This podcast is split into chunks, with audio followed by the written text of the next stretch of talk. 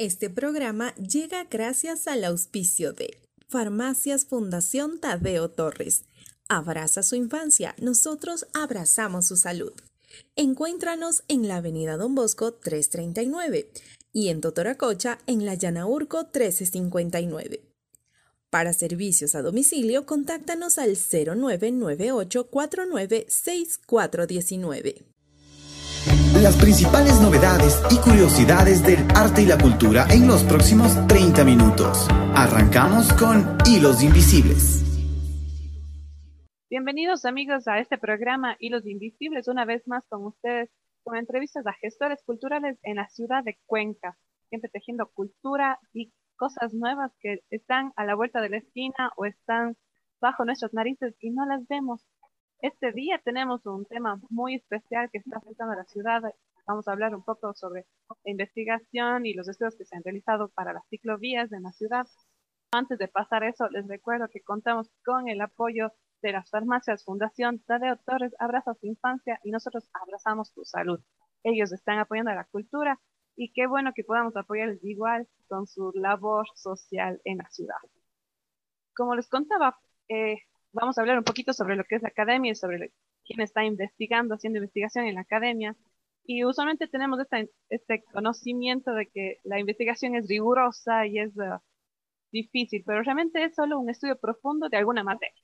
Entonces, a veces los que mejor conocen a Cuenca son los, los que se encuentran en las universidades porque la estudian a profundidad con otros datos eh, reales, abarcadores que no todos conocemos. La investigación científica es realmente un proceso dinámico y sí, es, se caracteriza por ser riguroso, ¿no? Y se conduce a la adquisición de nuevos conocimientos, siempre están ahí a punta de lanza. Y la función que tiene es de describir, explicar o comprender a veces hechos o fenómenos y comportamientos. La ciudad está llena de eso. Entonces, eh, solo para que más o menos estemos en la misma página, hay investigaciones que en conjunto con la academia también se afectan a la cultura así también han aplicado en nuestra ciudad. Entonces, solo se me viene a la mente a veces la construcción de los puentes, por ejemplo, de Cuenca, que hay tantos y son tan famosos, el centenario, o la, planificación urbana, que a veces como la avenida Solano, el sector del Ejido, que si nos damos cuenta tiene una estructura diferente al resto de la ciudad y es porque, bueno, algunas personas la, pensaron, la planificaron, la proyectaron, ¿no? Y se requirió de la academia, de estudiosos para resolver esos problemas presentes y también los futuros, los que estaban bien. En la actualidad tenemos a Yakta Lab, Ciudades Sustentables, que es un grupo de investigación de la Universidad de Cuenca. Y ellos tienen como una misión construir conocimiento científico que aporte a la búsqueda de soluciones de los grandes desafíos de la ciudad en el siglo XXI. Estos desafíos pueden ser como el crecimiento urbano, el cambio climático, el agotamiento de recursos y la energía, o la inequidad urbana también, el manejo de la información, la salud y el bienestar de la población pero su expertise en particular es desde el análisis espacial de los fenómenos urbanos. Y ellos utilizan técnicas y herramientas de un análisis geográfico, pero ponen un especial énfasis en la participación activa de los ciudadanos en los procesos de su investigación. Entre uno de estos estudios ha sido la movilidad de ciclistas en Cuenca, y han presentado varios aportes que hasta ahora se han tomado en cuenta para las últimas modificaciones en las vías de la ciudad. Hoy tenemos a uno de sus representantes, al director habla Daniel Orellana para conversar sobre la investigación detrás de las ciclovías y todo lo que se ha considerado para este proyecto. Antes de que nos salude, quisiera dar una pequeña introducción. Y Daniel es profesor principal de la Universidad de Cuenca e investigador en ciencias geográficas y ambientales. Él es biólogo ambiental, máster en sistemas de información geográfica y PhD en geoinformación su investigación se enfoca en estudiar las interacciones entre los seres humanos y el ambiente desde una perspectiva multidisciplinar. Él tiene una gran, una amplia experiencia en teoría y métodos de análisis espacial aplicado en entornos ambiental y urbanos y es autor de más de 50 publicaciones en revistas científicas y congresos internacionales. Él está convencido de que los problemas ambientales no pueden ser separados del contexto humano, así que busca combinar la investigación científica con la práctica para el desarrollo de soluciones novedosas a estos problemas. Un gusto tenerte aquí con nosotros, Daniel. Bienvenido, ¿cómo estás? ¿Qué tal, Erika? Muchísimas gracias por la invitación. Muy contento de, estar en estos espacios. nosotros felices de que estés aquí. Y bueno, tenemos esta... Eh, 25 minutos para conversar sobre el tema. yo quisiera comenzar preguntándote, preguntándote como investigador, ¿qué es Cuenca para ti y por qué decidir invertir tiempo y esfuerzo en la ciudad aquí? Bueno, y mm, la verdad es que yo tengo una especie de love affair con Cuenca, con, con, la ciudad. Em, yo viví, eh, bueno, nací, viví en Cuenca hasta que tenía 22 años, que es la primera vez que, que, viajé. Estuve viviendo un año en Colombia, luego regresé a terminar la carrera. Y a partir de entonces, el otro día me acordaba que desde 1999 no he vivido más de dos años seguidos en una misma ciudad. Eh, y ha sido una locura, ¿no? De estar de un lado para otro y vivir en ciudades gigantescas de millones de habitantes hasta ciudades pequeñitas de apenas eh, 10.000 o 15.000 habitantes. Así como de todos los tamaños.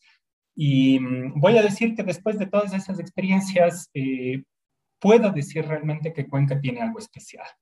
Eh, Cuenca tiene, mm, por un lado, un tamaño que yo creo que es un tamaño ideal para, para tener un balance entre la calidad de vida, eh, no solo mía, obviamente, sino de la, de la gente en general, eh, y las oportunidades urbanas que puede, que puede ofrecer ¿no? a, las, a, las, personas. Eh, y también creo que Cuenca está en un momento de la historia muy particular. También me gusta decir que Cuenca tiene el síndrome de la ciudad adolescente. ¿no? Es una ciudad que, que, yo creo que en términos históricos eh, está pasando por las mismas etapas que pasamos nosotros en la adolescencia, ¿no?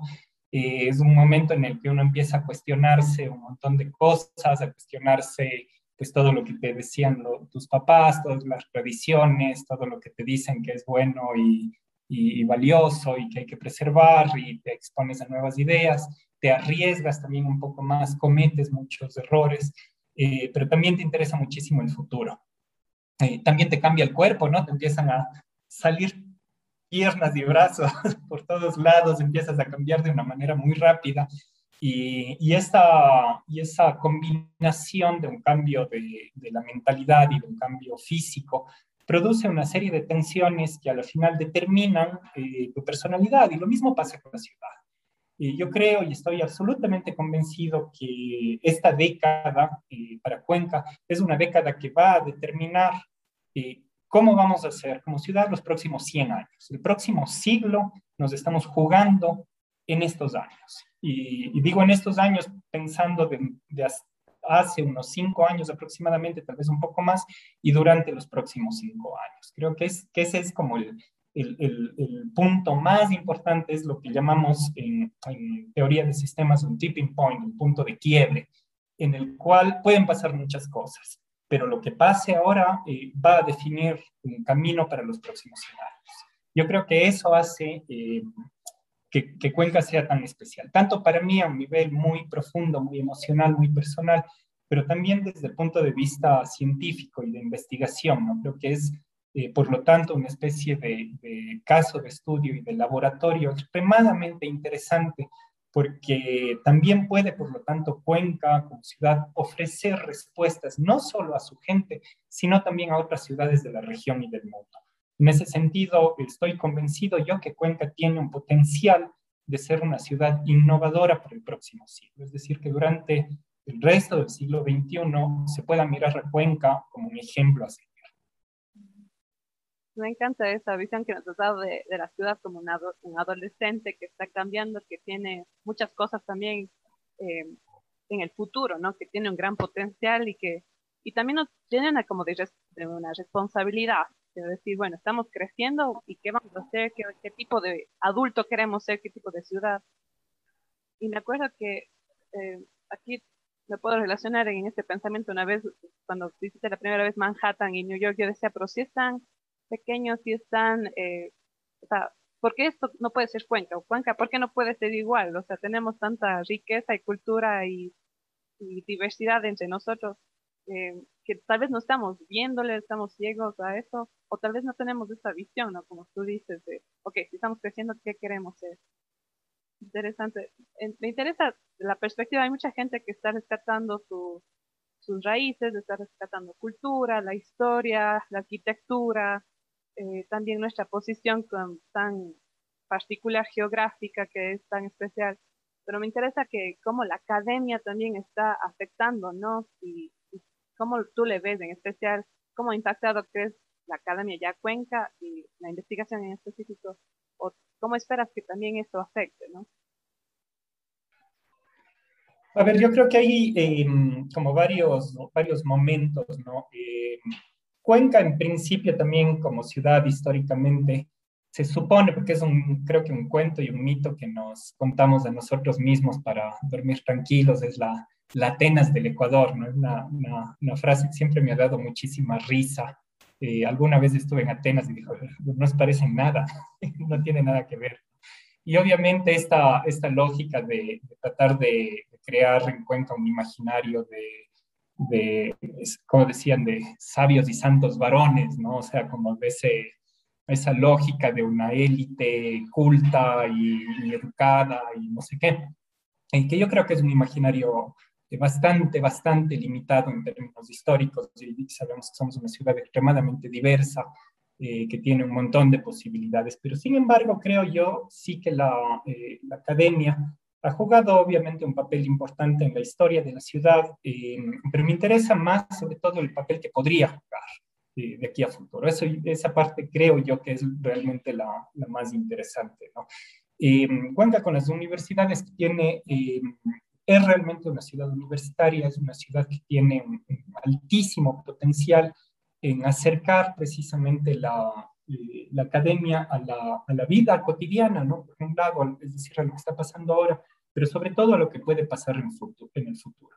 Y yo allí siempre eh, intento hacer esta distinción entre el papel que debe jugar la, academia y el papel que deben jugar las autoridades, los planificadores, las autoridades del municipio, las instituciones, etc.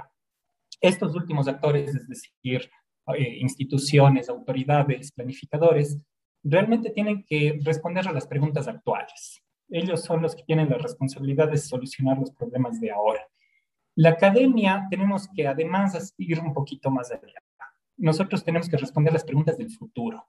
Y esto eh, está clarísimo cuando tú ves la, esta relación que ha habido entre, entre academia y sociedad a lo largo y ancho del mundo, realmente las comunidades que han avanzado, las ciudades que se han transformado, han sido precisamente porque las universidades han tenido esa posibilidad de adelantarse de cierta manera a lo que, a lo que va a venir. Y adelantarse eh, quiere decir varias cosas. Por un lado, quiere decir identificar los problemas antes de que existan. Es la primera cosa que debe hacer la academia. Un alcalde no tiene tiempo para esto, un consejo municipal no tiene tiempo para esto, peor todavía un técnico municipal abrumado de miles de trámites y de cosas. Eh, la academia, su labor principal es pensar, eh, tanto estudiantes, profesores, investigadores, y creo que tenemos que pensar al futuro. Entonces, identificar estos potenciales problemas que pueden venir a la ciudad en los próximos años es importante. La segunda es empezar obviamente a diseñar soluciones para esos problemas. Y aquí el, el término experimentación es extremadamente útil eh, porque se trata precisamente de eso, se trata de ir, de investigar posibles soluciones. Cuando tú tienes un problema en marcha, tienes poco margen de maniobra en el sentido de las cosas que puedes hacer.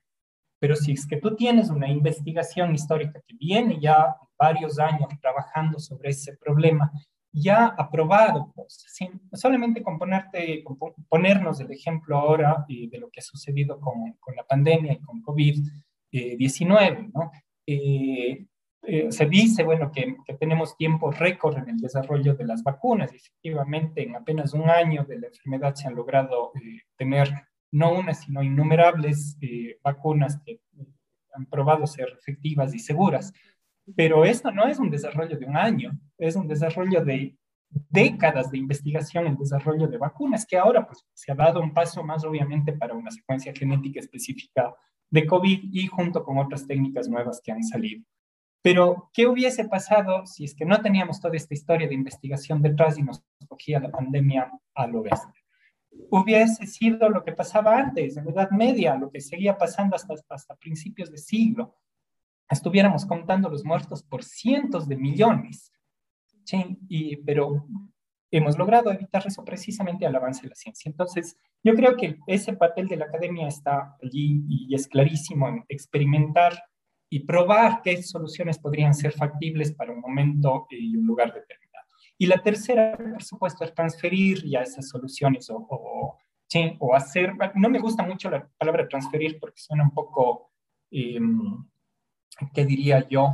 Eh, como impositiva, ¿no? Como te transfiero algo que tú no sabes y yo sí sé. Y eso no es tan cierto. Yo creo que más bien allí eh, es un, un, tema más como de colectivización. Es decir, que ese conocimiento adquirido por la academia no puede quedarse en nosotros, no puede quedarse en las revistas científicas, en los papers, que es nuestro, voy a decir de hecho, es nuestro, y a nosotros como investigadores, es nuestro principal eh, punto de evaluación. Nosotros nos evalúan básicamente por cuántos papers publicas en revistas científicas, mientras más impacto mejor. Pero eso no es suficiente para mí y eso es también un problema eh, importante que debemos eh, entender en la academia y es este proceso de colectivización del conocimiento. Es decir, de que todas las personas estemos en la misma página con respecto a esos posibles problemas y a esas posibles soluciones. Que si no, nos, nos quedamos en la anécdota y podemos con esto ir eh, llegando al, acercándonos al tema, ¿no es cierto? Cada vez que pasa algo en la ciudad, tienes mil personas que opinan al respecto de qué es lo que hay que hacer, ¿no? Eh, y es raro, porque si es que tuvieras un, un problema en medicina o en ingeniería, no sale todo el mundo a opinar. Pides, ¿no es cierto?, eh, consejo, pides la opinión de los médicos, de los ingenieros, de los expertos pero en la, en la ciudad y específicamente en movilidad parece que todo el mundo es eh, súper sabio y sabe todo. Y esto, eh, quiero aclarar aquí una cosa eh, que, que, tiene que quedar muy claro, no es que estén equivocados, ¿sí? Lo que pasa es que están viendo una parte minúscula del problema. Generalmente, cuando tú ves las opiniones y los debates que hay sobre movilidad, sobre todo en redes sociales, en medios de comunicación, no son ideas equivocadas, lo que son es ideas extremadamente reducidas. Entonces, que, que apenas están viendo 10 eh, milímetros cuadrados de un problema que puede tener hectáreas de tamaño. ¿sí? Y, en eso, y en eso quiero ser claro. Entonces, también allí la academia debe eh, lograr meterse dentro de este, de este debate de una manera horizontal para ayudar a organizar ese conocimiento que está disperso entre todas estas pequeñas ideas que no logran conectarse. Yo creo que allí también hay un papel fundamental. Me, me interesa eso de que, la academia se tiene que adelantar a adelantar a los problemas de ciudad y proponer ya soluciones. Y ahora quiero centrarme más particularmente en las ciclovías. Cuando conversábamos me decías que las ciclovías son el futuro de Cuenca. Eh, según tú, qué problema estaría respondiendo o responderían las ciclovías, porque también es súper interesante. A mí me llama mucho la atención esto de que yo les, les digo, ya que había años desde que estaba en la U y les veía haciendo investigación, llamando a ciclistas, haciendo, realmente incluyendo al ciudadano. Decía, yo estaba emocionada, alguien por fin pensando en la movilidad, en las bicis, en, en, los, en las rutas, pero decía, hasta que la ciudad quiere implementar esto, hasta que se haga algo colectivo, como tú dices, o que haya la cooperación por lo difícil que es a veces en la burocracia, pero ahora veo que sí está pasando, está haciéndose. No sé si nos cuentas, primero, bueno, qué, qué responden las propias y después cómo fue esta, esta transición de cómo se logró vincular a las autoridades pertinentes para que llegue a ser colectivo, ¿no? Chévere. Eh, a ver, primero una, una cosa que, que, creo que vale la pena expandir la, idea que has mencionado como eh, las ciclovías son el futuro. Eh, yo diría las ciclovías son parte del futuro. Em, y las ciclovías en una ciudad eh, ideal, me voy a adelantar incluso un poquito y luego retomo el tema, en una ciudad ideal las ciclovías no deberían existir. Luego regresamos a eso. Sí, pero te dejo con. Te dejo con eso. Sí, en una ciudad ideal las ciclovías no deberían existir. Ahora, regresando a la, a la, segunda pregunta que has dicho, el, ¿cómo ha sido el proceso? Efectivamente, eh, desde que iniciamos de Actalab hace ya siete años, eh, una de las cosas que a mí más me llamó la atención al regresar a Cuenca es el desastre que es la movilidad en la ciudad. O sea, yo decía, es, es, es increíble, yo te he contado que he vivido en ciudades de todas partes y de todos los tamaños, y si es que hay un problema fundamental en la vida urbana de la ciudad es la movilidad. Yo estoy convencido de eso. Y estoy convencido que la movilidad es además la raíz de muchos otros problemas que incluyen eh, la inequidad social, que incluyen el desplazamiento, por ejemplo, del, disfrute del espacio público y de la, de la, del encierro de la cultura en unos espacios muy determinados, etc. Y hay un montón de cosas que, que yo creo que tienen como raíz eh, la movilidad. La movilidad se dice que es un, eh, es un, un ¿cómo se diría esto? Como un activador de derechos, ¿de acuerdo?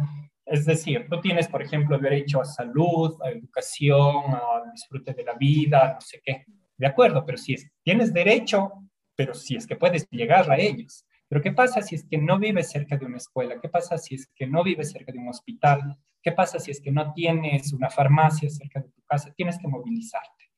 Entonces, la movilidad, por lo tanto, es el mecanismo que te va a permitir acceder a esos derechos que de otra manera no podrías hacerlo efectivos. Por eso es tan importante. Ahora, en el caso de Cuenca, yo decía, cuando yo regresé acá me di cuenta que, que un problema fundamental de la ciudad es la movilidad. Cuenca crece cuatro veces más rápido en número de autos que en número de gentes. Es decir, por cada persona que nace en Cuenca, aparecen cuatro nuevos autos. Eso es absolutamente insostenible. No hay ni la más mínima manera física de que podamos sobrevivir así.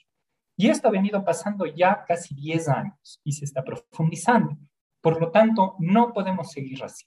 No, y, mucha gente dice, bueno, entonces hay que hacer, hay que ensanchar las vías y hay que hacer pasos más deprimidos, hay que hacer más pasos deprimidos y no sé qué. Podemos ver cualquier ciudad del mundo más grande que Cuenca, que ya ha pasado este, este proceso, y está absolutamente claro que esa es la peor solución porque lo que estás haciendo es generando más tráfico. Porque si tú ensanchas vías y das más facilidad, estás promoviendo que existan más vehículos. ¿sí? Em, hay esta frase que dice muchísimo de eh, poner que, que ensanchar las vías para solucionar la movilidad es como aflojarse el cinturón para solucionar la obesidad. Y, es exactamente, yo, yo, creo que es una metáfora bastante correcta. Entonces, eh, en este proceso yo eh, me acerqué por primera vez a, las, alguna gente del municipio a discutir estos temas y me mandaron a hablar en el Ministerio de Deporte. Que decía, pero ¿por qué me viene a hablar de bicicletas si nosotros nos encargamos de la movilidad? ¿Qué tienen que ver las bicicletas con la movilidad? Eso vaya a deporte o a recreación. No se les ocurría siquiera conectar el tema del uso de la bicicleta o incluso de la caminata con la movilidad. Sí, parecía una cosa descabellada. Eh, ventajosamente ha pasado muchísimo tiempo, ha cambiado muchísimas cosas y debo decir que en este momento en el municipio de Cuenca hay un excelente equipo trabajando en temas de movilidad con los cuales eh, mantenemos una, una, relación profesional todo el tiempo eh, de ida y vuelta, ¿no? Todo el tiempo estamos, nos están haciendo consultas, les estamos apoyando con información, validan con nosotros una serie de cosas, entonces todo el tiempo tenemos ahora una relación eh, como muy cercana y muy clara sobre lo que debe ser la ciudad. Yo creo que falta más bien llevar eso al siguiente paso, que son los tomadores de decisiones, porque te voy a decir, en este momento muchas de las cosas que se deben hacer no se hacen no por la parte técnica, la parte técnica está solucionada. Es el momento que llega eso a los tomadores de decisiones y empiezan a toparse allí con, una serie de, sustos y de, y de temores frente a ya ahora qué va a decir la gente, me van a atacar en Facebook, me van a no sé qué. Y no puede, no, una ciudad no se puede manejar desde Facebook, ¿no? Se tiene que hacer las cosas que se tienen realmente que hacer para el futuro. Buenísimo, yo creo que es verdad, a veces, como tú decías, tenemos esta visión ambiciosa minúscula, necesitamos eh, de autoridades que vean lo macro, que estén dispuestos a arriesgarse para de aquí a 5 o 10 años, a la siguiente generación que que no podemos nosotros ver desde como siempre ciudadanos, a veces no podemos ver ya esos, esos desafíos. Y para terminar, em, ¿cuál es tu, tu, invitación a la ciudadanía? Eh, a ver, por un lado, ¿dónde encontrarnos? Simplemente con buscar Yactalab eh, en Google van a encontrar nuestras redes sociales, en Facebook, en Twitter. Eh, y también nuestra página web donde toda la información que tenemos está abierta. Esa es una de las cosas que nosotros creemos y estamos convencidos. La ciencia debe ser abierta, todo el conocimiento. Nosotros somos parte de una universidad pública. La Universidad de Cuenca es una universidad pública y por lo tanto toda la investigación que hacemos es del público. La gente es, el dueño, ¿no? Entonces allí está y lo que no esté pues nos pueden pedir con, con todo gusto. Y sobre qué recomendar y qué animar, yo creo que eh, cualquier persona que, que dude de esto, yo creo que debería ser un ejercicio muy sencillo, y es ponerse a caminar en la calle. Yo creo que esa es la mejor respuesta a lo que puedes tener. Yo creo que cualquier persona que se niegue a, a, pensar en este nuevo modelo de ciudad tiene que hacer ese pequeño esfuerzo. Yo me he dado cuenta que, sobre todo cuando, cuando hacemos siempre un proceso también de investigación en redes sociales para entender las opiniones de las personas, es quienes se quejan de, de estos cambios son gente que usa exclusivamente el auto particular. Pero si es que esa persona ha tenido la oportunidad, por ejemplo, de caminar cinco cuadras empujando un, cochecito de bebé, cambia su opinión. Si es que esa persona, por ejemplo, ahora que el ciclismo se ha vuelto de moda, el ciclismo deportivo, ¿no? En la gente sale los fines de semana a las montañas bellísimas alrededor reciclar, pero para de su casa hacia la salida de la ciudad ya empiezan a detectar los problemas que, que pueden haber. Hagamos ese ejercicio y démonos realmente la oportunidad de soñar una ciudad mejor, porque estoy convencido de que lo podemos hacer. Muchísimas gracias, Daniel. Realmente ha sido un gusto conversar contigo y agradecerte desde la parte de los ciudadanos en, invertir en Cuenca, en estar pensando por los demás y esa generosidad con el conocimiento, con, con los ánimos, la visión, porque necesitamos gente que esté pensando, que esté dispuesta a trabajar por los demás y realmente eso es lo que yo he visto al menos hasta ahora en Yacta Lab y que habrá mucho más en, esta conversación. Muchísimas gracias y esperamos tenerte en el programa nuevamente y que se vean nuevos cambios y cosas así en Cuenca. Con todo gusto, Erika. Muchísimas gracias a ti por la invitación. Es, es de verdad un placer y un honor. Entonces, amigos, aquí terminamos otro tiempo más de Hilos Invisibles.